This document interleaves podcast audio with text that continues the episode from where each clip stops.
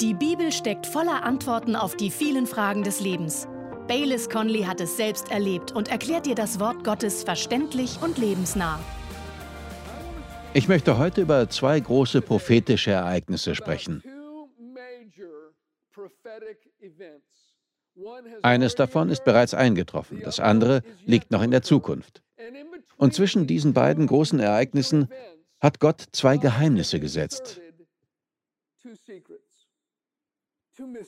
Gut. Das erste große prophetische Ereignis war das erste Kommen Jesu Christi auf diese Erde. Sein Kommen wurde im ganzen Alten Testament immer wieder vorausgesagt, dass er der Same Abrahams ist, dass er derjenige ist, durch den die Völker der Erde gesegnet werden, dass er der jüdische Messias ist und ein Nachkomme Davids. Aber bei vielen dieser alttestamentlichen Prophezeiungen fällt auf, dass von seinem Kommen und dem Aufrichten seines irdischen Königreichs gemeinsam die Rede ist. Sie sagen, dass der Messias kommt, aber auch, dass er sein irdisches Königreich aufrichtet. Das entdecken wir an vielen Stellen des Alten Testaments. Um zu erklären, was ich meine, zeige ich Ihnen ein paar Prophetien aus dem Buch Jesaja, die viele von uns kennen werden. Diese Dinge hat Jesaja gesagt. Sie wurden 700 Jahre bevor Christus geboren wurde prophezeit. Jesaja 7, Vers 14. Darum wird der Herr selbst euch ein Zeichen geben. Siehe, die Jungfrau wird schwanger werden und einen Sohn gebären und wird seinen Namen Immanuel nennen. Das heißt, Gott mit uns. Das kennen wir. Und die nächste Stelle kennen wir auch, Jesaja 9, die Verse 5 und 6. Denn ein Kind ist uns geboren, ein Sohn uns gegeben, und die Herrschaft ruht auf seiner Schulter. Und man nennt seinen Namen, wunderbarer Ratgeber, starker Gott, Vater der Ewigkeit, Fürst des Friedens. Groß ist die Herrschaft, und der Friede wird kein Ende haben auf dem Thron Davids und über seinem Königreich, es zu festigen und zu stützen durch Recht und Gerechtigkeit von nun an bis in Ewigkeit. Der Eifer des Herrn der Heerscharen wird dies tun. Ein Kind ist uns geboren, ein Sohn uns gegeben, und die Herrschaft ruht auf seiner Schulter. Diese beiden Dinge werden hier verknüpft. Groß ist die Herrschaft und der Friede wird kein Ende haben. Er wird es stützen durch Recht und Gerechtigkeit. Jesaja zeichnet hier ein Bild des kommenden Messias, des Retters, aber auch seiner irdischen Herrschaft und des Ausübens von Recht und Gerechtigkeit. Die Prophezeiung aus Jesaja 11 kennen Sie vielleicht ebenfalls. Jesaja 11, die Verse 1 bis 4. Und ein Spross wird hervorgehen aus dem Stumpf Isais, und ein Schößling aus seinen Wurzeln wird Frucht bringen. Und auf ihm wird ruhen der Geist des Herrn, der Geist der Weisheit und des Verstandes, der Geist des Rates und der Kraft, der Geist der Erkenntnis und Furcht des Herrn. Und er wird sein Wohlgefallen haben an der Furcht des Herrn. Er wird nicht richten nach dem, was seine Augen sehen, und nicht zurechtweisen nach dem, was seine Ohren hören, sondern er wird die Geringen richten in Gerechtigkeit und die Elenden des Landes zurechtweisen in Gradheit. Und er wird den Gewalttätigen schlagen mit dem Stab seines Mundes und mit dem Hauch seiner Lippen den Gottlosen töten. Jeder Jude, jede Generation, jeder Prophet, jeder Gelehrte, jeder jüdische Junge und jedes jüdische Mädchen kannte diese Prophetien über das Kommen des Messias. Aber sie verbanden es immer damit, dass er ein Reich aufrichten, Recht und Gerechtigkeit schaffen, die Bösen strafen, die Feinde besiegen und deren Herrschaft beenden und das Volk Gottes eine Zeit des Wohlstands und Glücks erleben würde. Für sie gehörte das immer zusammen. Aber zwischen diese beiden großen Ereignisse hat Gott zwei Geheimnisse gesetzt. Das erste Geheimnis nach dem ersten Kommen Jesu Christi God inserted after this major event of the coming of Christ. Sind Sie bereit? Das erste Geheimnis sind wir, die Gemeinde, die Gnadenzeit, in der wir gerade leben. Das ist ein Zeitabschnitt, in dem Gottes Gnade und Versöhnung für alle Menschen zugänglich ist. Dieses Geheimnis war von der Erschaffung der Welt an verborgen.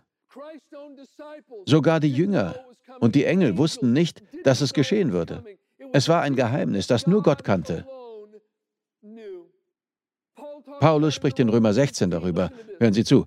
Römer 16, Verse 25 und 26. Dem aber, der euch zu stärken vermag nach meinem Evangelium und der Predigt von Jesus Christus, nach der Offenbarung des Geheimnisses, das ewige Zeiten hindurch verschwiegen war, jetzt aber offenbart und durch prophetische Schriften nach Befehl des ewigen Gottes zum Glaubensgehorsam an alle Nationen bekannt gemacht worden ist.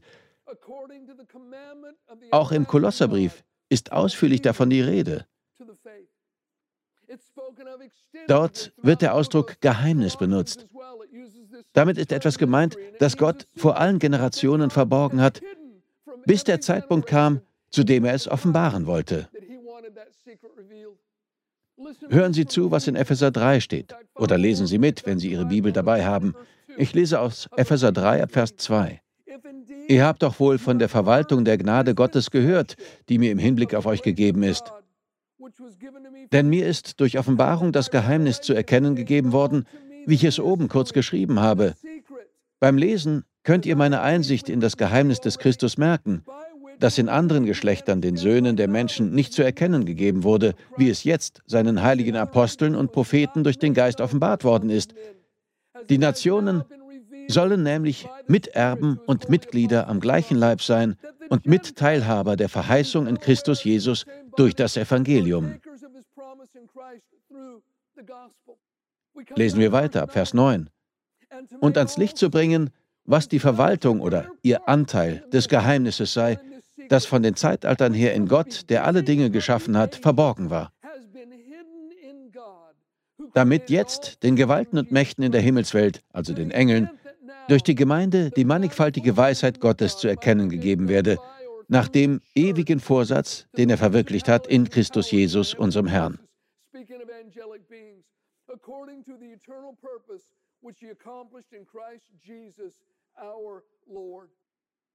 Wir leben im Zeitalter der Gemeinde und der Ausschüttung der Gnade, in dem die Menschen durch den Geist Gottes wiedergeboren werden können. Und das gilt nicht nur für die Juden, sondern für die ganze Welt. Menschen werden durch den Heiligen Geist bevollmächtigt, Kranken die Hände aufzulegen und Dämonen auszutreiben.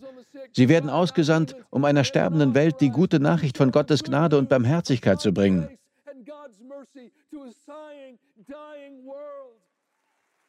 Diese Zeit war ein Geheimnis. Petrus sagt, dass sich selbst die Engel wünschen, diese Dinge zu wissen.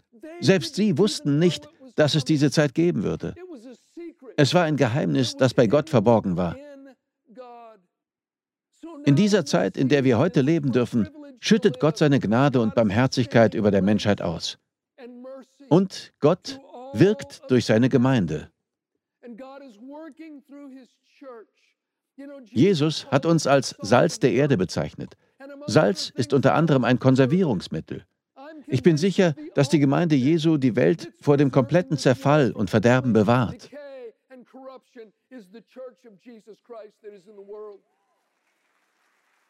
Indem Gott durch seine Gemeinde wirkt, hält er das Böse davon ab, die Herrschaft ganz und gar zu übernehmen. Gott wirkt durch die Gebete, durch die Predigten und durch die guten Werke seiner Gemeinde. Aber das ist ein Geheimnis, das in Gott verborgen war. Gott hat noch ein zweites Geheimnis zwischen dem ersten Kommen von Jesus und dem zweiten Ereignis platziert, über das wir später noch sprechen werden.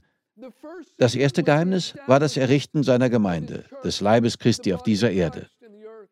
Das zweite Geheimnis ist das Wegnehmen seiner Gemeinde von der Erde. Manche Leute nennen das die Entrückung.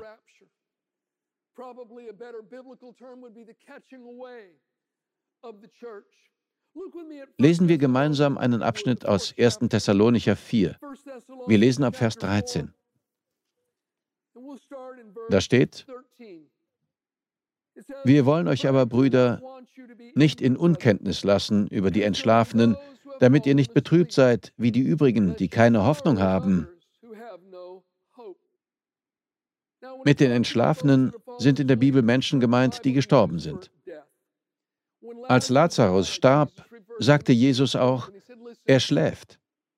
Hier schreibt Paulus, trauert nicht, wie die Menschen der Welt trauern, die keinen Retter haben, wenn ein geliebter Mensch stirbt. Freund, wenn ein geliebter Mensch stirbt, der gläubig ist, dann wird er befördert. Der Apostel Paulus sagt, Christus ist mein Leben, Sterben ist mein Gewinn.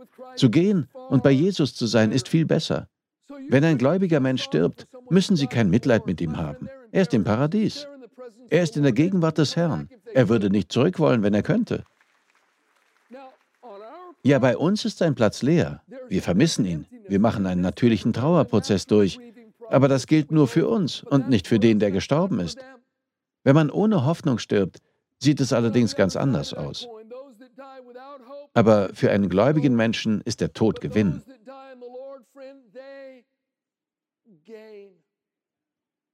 Ich bin mehr, als Sie sehen können. Eigentlich können Sie mich gar nicht sehen. Ich bin ein Geist, der nach dem Ebenbild Gottes geschaffen wurde. Ich lebe nur zufällig in diesem Körper. Er ist mein Haus. Der Körper lebt, weil ich darin bin. Wenn Jesus nicht vorher wiederkommt, werde ich diesen Körper eines Tages im Tod ablegen. Er ist nur mein Haus, nicht mehr. Im Moment ist diese Hülle lebendig, aber nur, weil ich darin stecke. Wenn ich die Hülle ablege, müssen Sie nicht davor stehen und sagen, oh nein, die Hülle von Bayless, der Arme.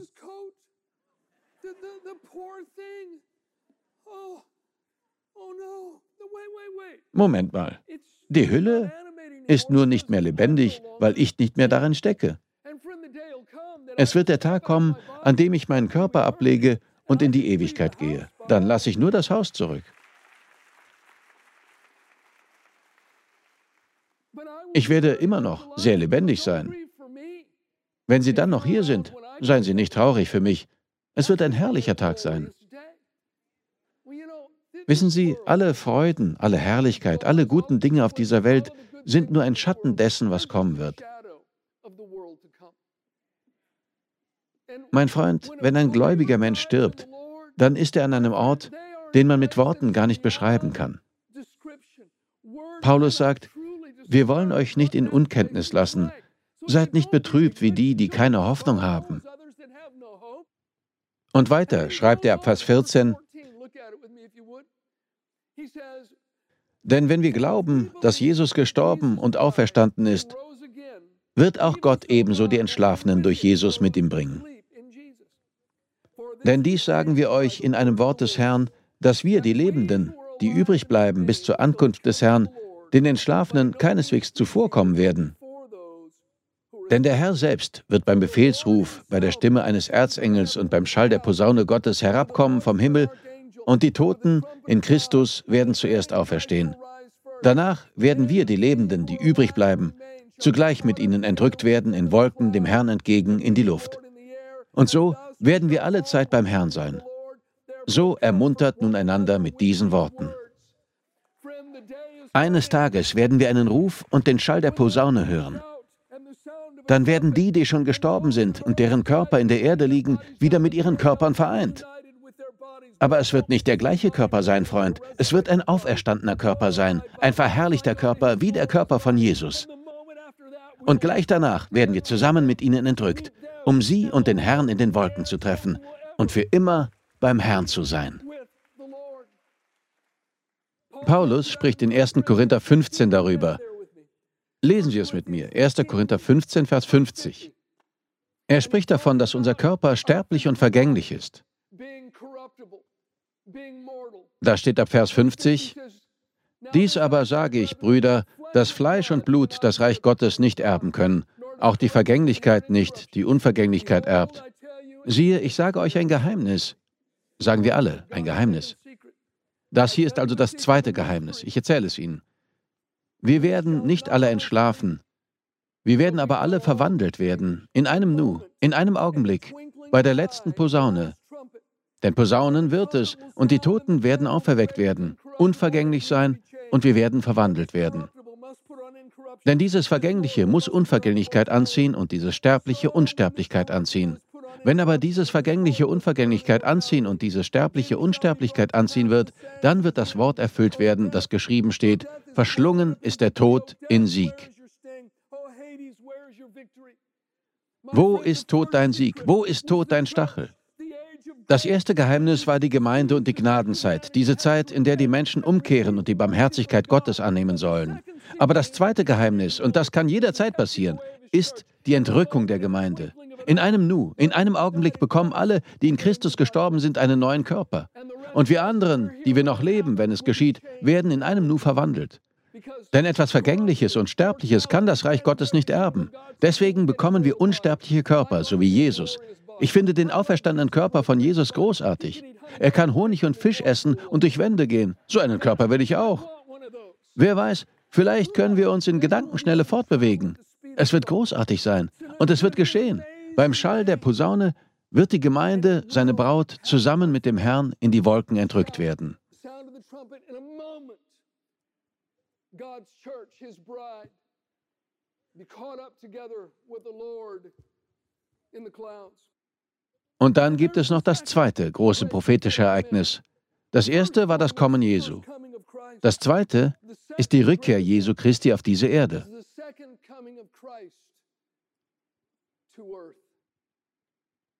Beim ersten Mal kam er als Retter, um Barmherzigkeit zu bringen.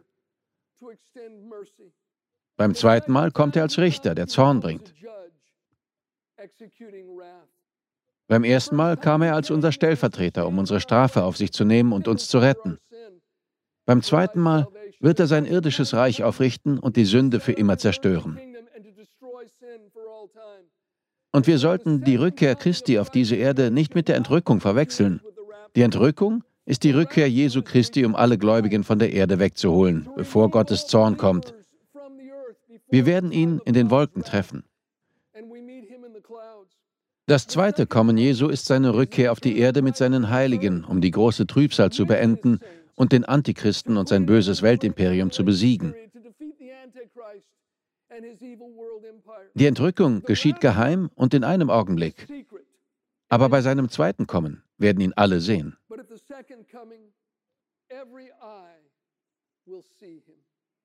Jesus spricht in Matthäus 24, Vers 30 darüber, als er sagt, und dann wird das Zeichen des Sohnes des Menschen am Himmel erscheinen.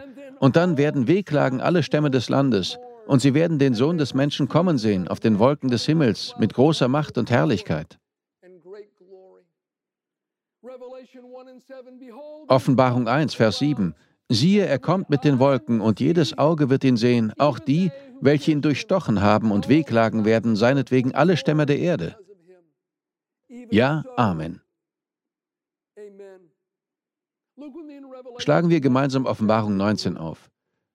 Wir werden dort eine Stelle lesen, aber vorher ist es noch wichtig zu wissen, dass in der Offenbarung schon vor der Stelle, die wir im Kapitel 19 lesen werden, beschrieben wird, dass die Gläubigen im Himmel, die schon eine Weile dort sind und im Blut des Lammes gewaschen sind, weiße und reine Kleider tragen. Das ist ein Bild dafür, was das Blut Christi für uns getan hat. Wir lesen mehrmals in der Offenbarung, dass Gläubige, die schon im Himmel sind, diese weißen Kleider tragen. Lesen wir weiter in Offenbarung 19 ab Vers 11. Und ich sah den Himmel geöffnet und siehe, ein weißes Pferd, und der darauf saß, heißt treu und wahrhaftig, und er richtet und führt Krieg in Gerechtigkeit. Er kommt nicht, um Barmherzigkeit und Gnade zu bringen, sondern um zu richten und Krieg zu führen. Ab Vers 12. Seine Augen aber sind eine Feuerflamme, und auf seinem Haupt sind viele Diademe, und er trägt einen Namen geschrieben, den niemand kennt als nur er selbst. Und er ist bekleidet mit einem in Blut getauchten Gewand, und sein Name heißt das Wort Gottes. Und die Truppen, die im Himmel sind, folgten ihm auf weißen Pferden, bekleidet mit weißer, reiner Leinwand. Und aus seinem Mund geht ein scharfes Schwert hervor, damit er mit ihm die Nationen schlage. Und er wird sie hüten mit eisernem Stab, und er tritt die Kelter des Weines, des Grimmes, des Zornes Gottes, des Allmächtigen. Und er trägt auf seinem Gewand und an seiner Hüfte einen Namen geschrieben. König der Könige und Herr der Herren.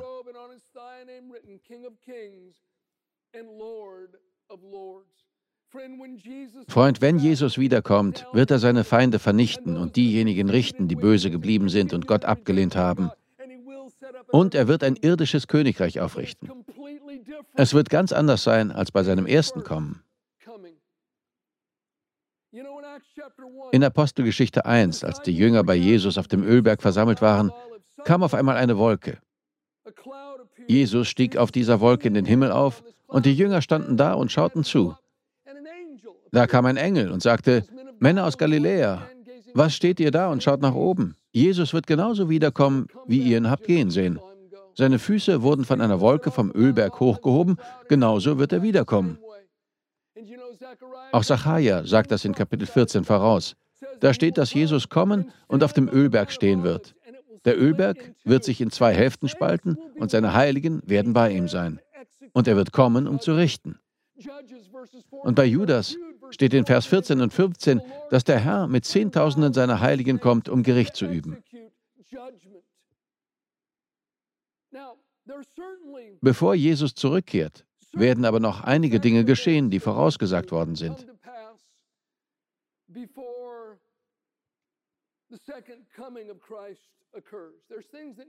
Es müssen sich erst noch einige Dinge ereignen. Der Antichrist wird sich erheben, die Macht der Nationen an sich reißen und die Nationen täuschen. Jesus hat in Matthäus 24 detailliert über viele dieser Zeichen gesprochen, die unmittelbar vor seiner Rückkehr geschehen werden. Und in Lukas 21 hat er über Kriege geredet. Er sagte, es wird Kriege und Gerüchte über Kriege geben. Nationen werden getäuscht und von Unsicherheit erfasst. Es wird große Aufstände geben und große Naturkatastrophen. Es wird Erdbeben an verschiedenen Orten geben, Hungersnöte, Epidemien, eine große Verfolgung von Christen und ein großes Abfallen vom Glauben.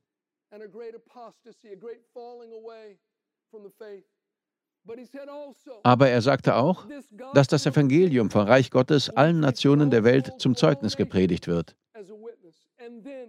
Und dann kommt das Ende. Wahrscheinlich sagt jetzt jemand von mir aus, aber ich glaube, da müssen zuerst noch andere Dinge passieren. Ich stimme Ihnen zu. Ja, bevor Jesus wiederkommt, müssen noch bestimmte Dinge geschehen.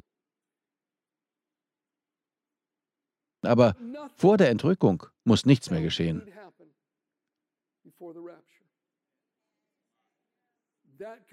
Freund, sie kann jeden Moment passieren.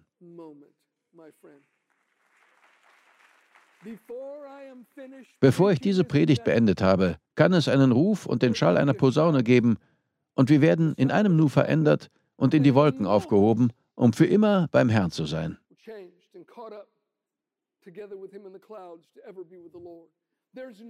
Bevor das geschieht, muss nichts mehr erfüllt werden.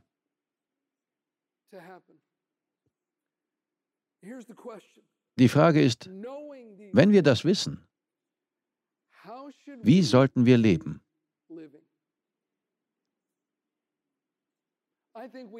Ich denke, dass wir nüchtern und im Gebet bleiben sollen.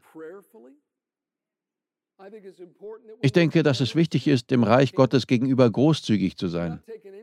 Denn Freund, Sie werden nichts von alledem hier mitnehmen können. Ich denke, dass wir voller Trost und Hoffnung leben sollen. Und ich denke, dass wir alles tun sollen, um den Menschen von Jesus zu erzählen. Tun wir das, solange wir die Gelegenheit haben und die Türen der Gnade und Barmherzigkeit offen stehen. In den Tagen Noahs gab es Hoffnung, solange die Türen der Arche offen standen. Aber als Gott die Türen schloss, gab es keine Hoffnung mehr. Freund, Jesus Christus ist unsere Arche der Sicherheit. Im Moment ist die Tür noch offen, aber sie wird nicht für immer offen sein. Ja, mein Freund, die Tür zur Sicherheit steht offen, wie die Tür von Noahs Arche, bevor es zu regnen begann. Und ich sage Ihnen, der Regen des Gerichts wird kommen. Im Moment steht die Tür zur Rettung noch offen, aber sie wird nicht immer offen sein. Heute, wenn ihr seine Stimme hört, verhärtet euer Herz nicht. Wenn Sie seine Stimme heute hören, rufen Sie den Herrn an. Wer seinen Namen anruft, wird nicht enttäuscht werden, denn der Herr teilt seinen Reichtum mit allen, die ihn anrufen. Es gibt nichts Wichtigeres, als die Unerreichten zu erreichen. Wissen Sie, es gibt Menschen, die beständig für unsere Arbeit beten. Das ist so wichtig. Und es gibt auch Menschen, die finanziell in uns investieren und regelmäßig für unsere Arbeit spenden. Auch das ist so wichtig. Bitte beten Sie darüber, ob auch Sie uns unterstützen können. Wir strahlen Predigten wie diese in zahlreichen Sprachen auf der ganzen Welt aus und erreichen damit die Unerreichten. Doch das ist nur möglich, weil uns Menschen auf der ganzen Welt dabei unterstützen und damit Teil von etwas werden, das größer ist als sie selbst. Sie beten für uns. Sie sagen, Bayless, bring den Menschen das Evangelium. Wir unterstützen dich dabei. Und weil sie das tun, können wir viele Menschen auf der Welt erreichen. Und die Lebensberichte, die wir bekommen, sind überwältigend. Jesus verändert auch heute noch Leben. Wir sind so dankbar, dass wir einen Anteil daran haben. Möge Gott Sie reich segnen und sich Ihnen offenbaren. Wir danken dir fürs Zuhören. Weitere Predigten sowie eine tägliche Andacht von Baylis findest du kostenlos auf baylis-conley.de. Gott segne dich.